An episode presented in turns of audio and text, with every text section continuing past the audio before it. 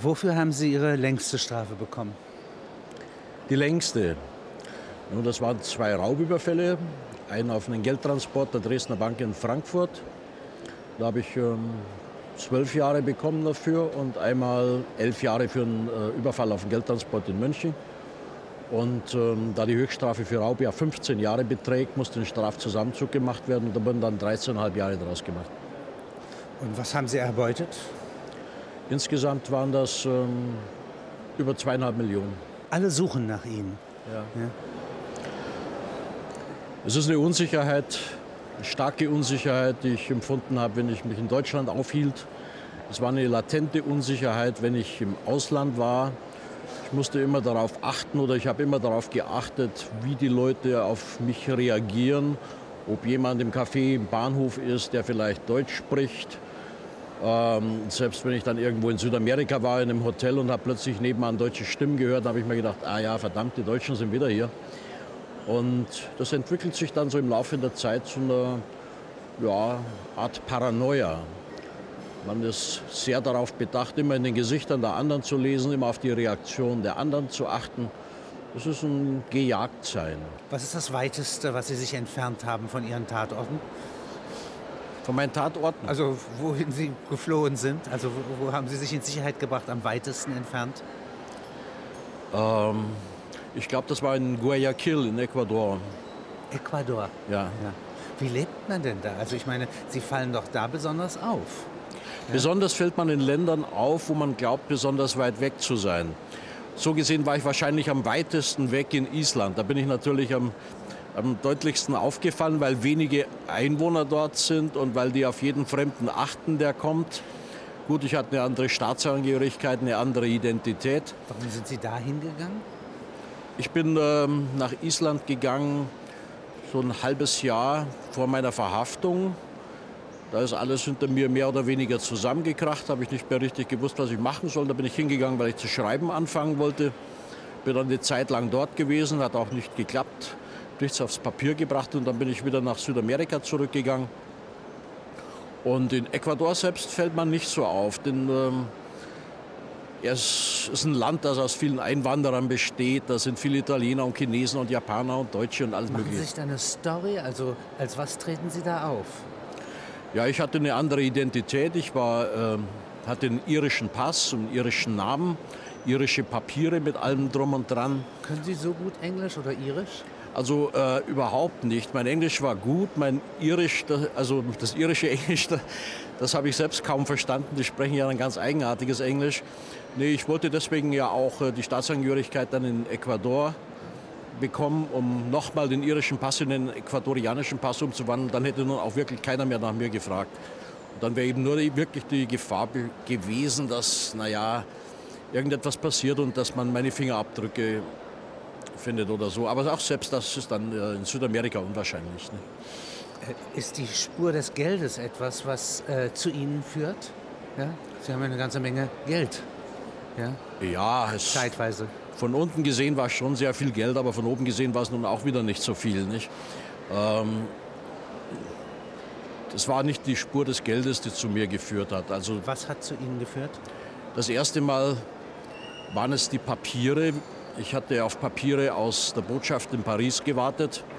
Und das sollte von einem Rechtsanwalt übermittelt werden. Und ähm, der war inzwischen selbst verhaftet worden, was ich nicht wusste. Und hat mit der Polizei einen Deal gemacht und ähm, Hat Sie mein, verraten. ja, mein Mittäter so lange hingehalten in Mexiko, bis der verhaftet wurde. Und dann hat der Mittäter auf Ihre Spur geführt. Ja, genau. Und äh, das hat dann zur Ausweisung aus Mexiko geführt, also zur Überstellung. Und ähm, anschließend ja, bin ich dann nochmal geflohen.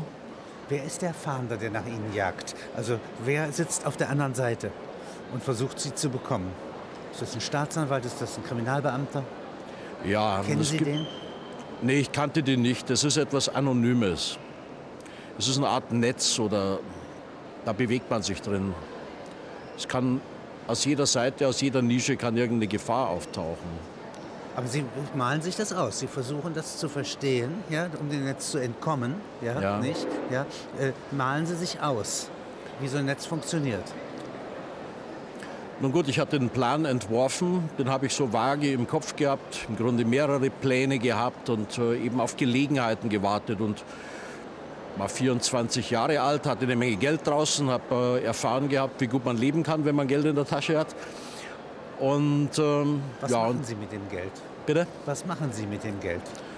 Ich habe äh, sehr teuer gelebt, habe mir nur die besten Sachen gekauft, bin sehr viel gereist und äh, ich habe sehr hoch gespielt. Ich habe äh, leidenschaftlich gespielt und sehr viel verloren, zum Teil auch sehr viel gewonnen.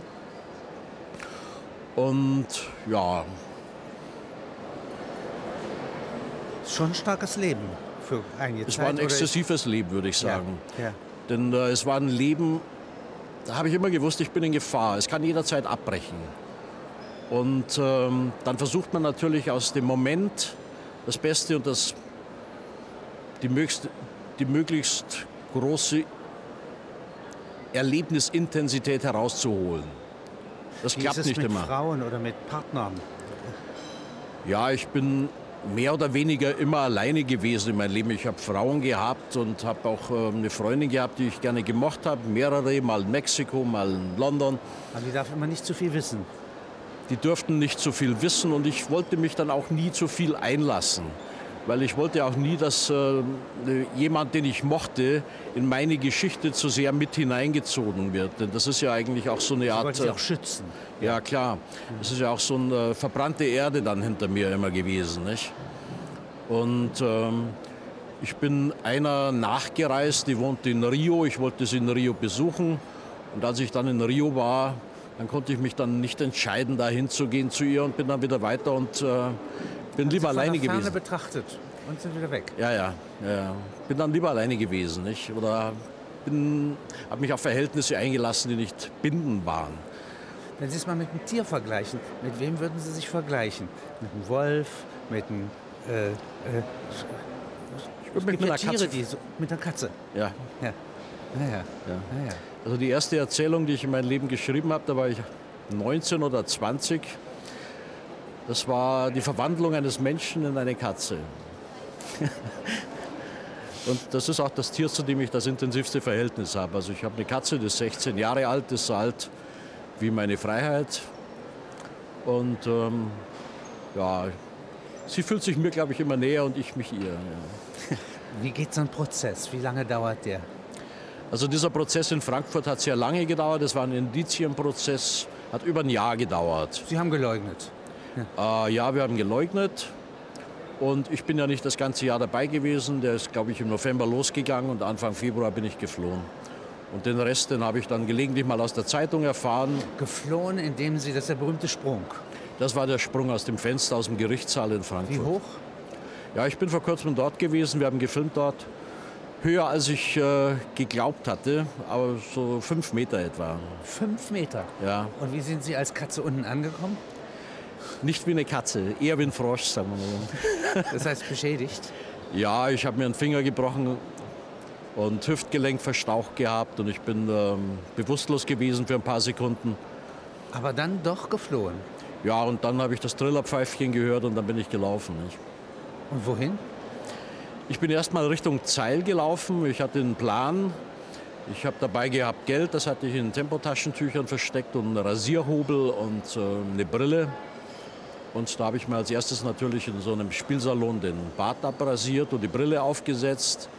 Und dann bin ich äh, zum Hertie reingegangen und habe mir dort einen Trenchcoat gekauft und so eine Prinz Heinrich Mütze und einen gelben Blumenstrauß, denn inzwischen wurde natürlich schon intensiv gefahndet. Was wollten Sie mit dem gelben Blumenstrauß? Ja, es war eine Verwandlung in den anderen. Jemand, der mit dem gelben Blumenstrauß durch die Fußgängerzone Ist läuft, niemand, der gerade aus dem der ist Gerichtssaal niemand, der gerade gesprungen aus dem ist. Gerichtssaal gesprungen ist. Nicht?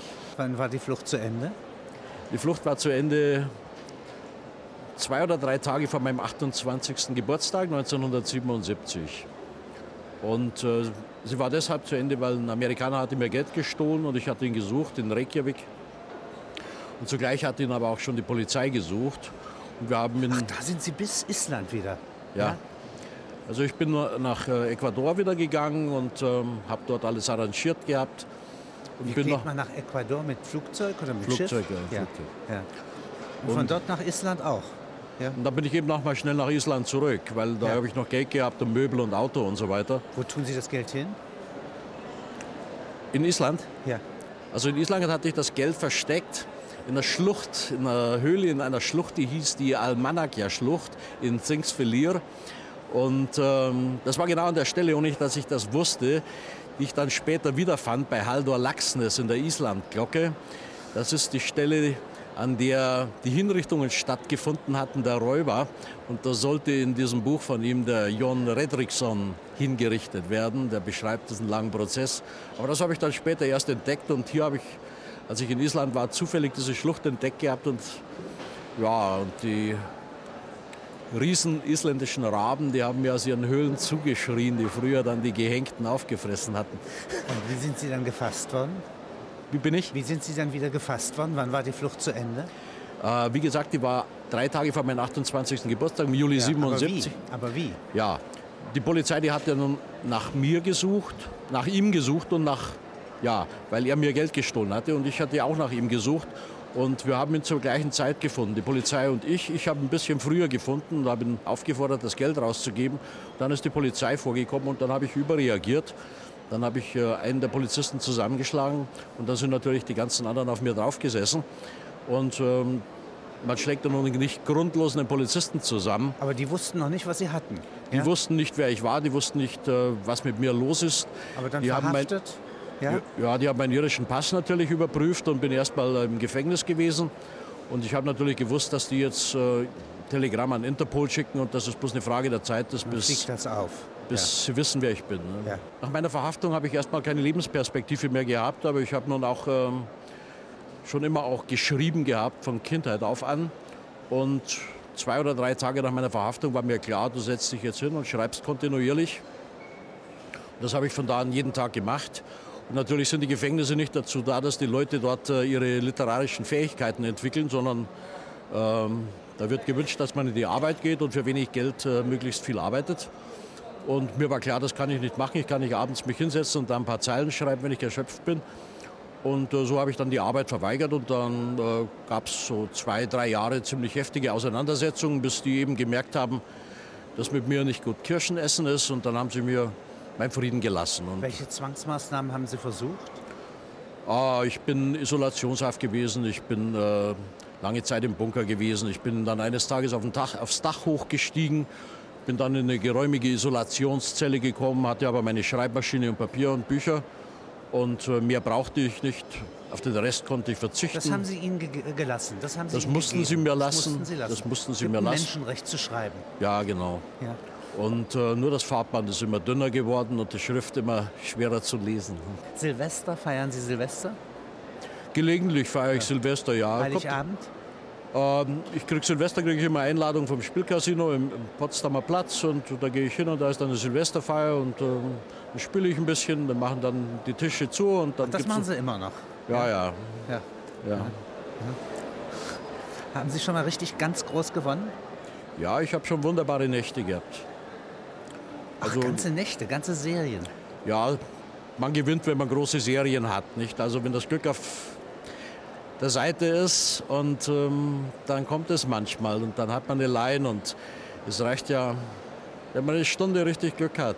Können Sie dann aufhören? Manchmal schon, also besonders wenn ich in Begleitung von einer Frau bin oder so, dann sage ich, okay, jetzt habe ich so und so viel gewonnen, jetzt gehen wir gut essen. Und da müssen Sie nicht angeben oder irgend so etwas vor der Frau, sondern das ist für Sie eine gute Bremse.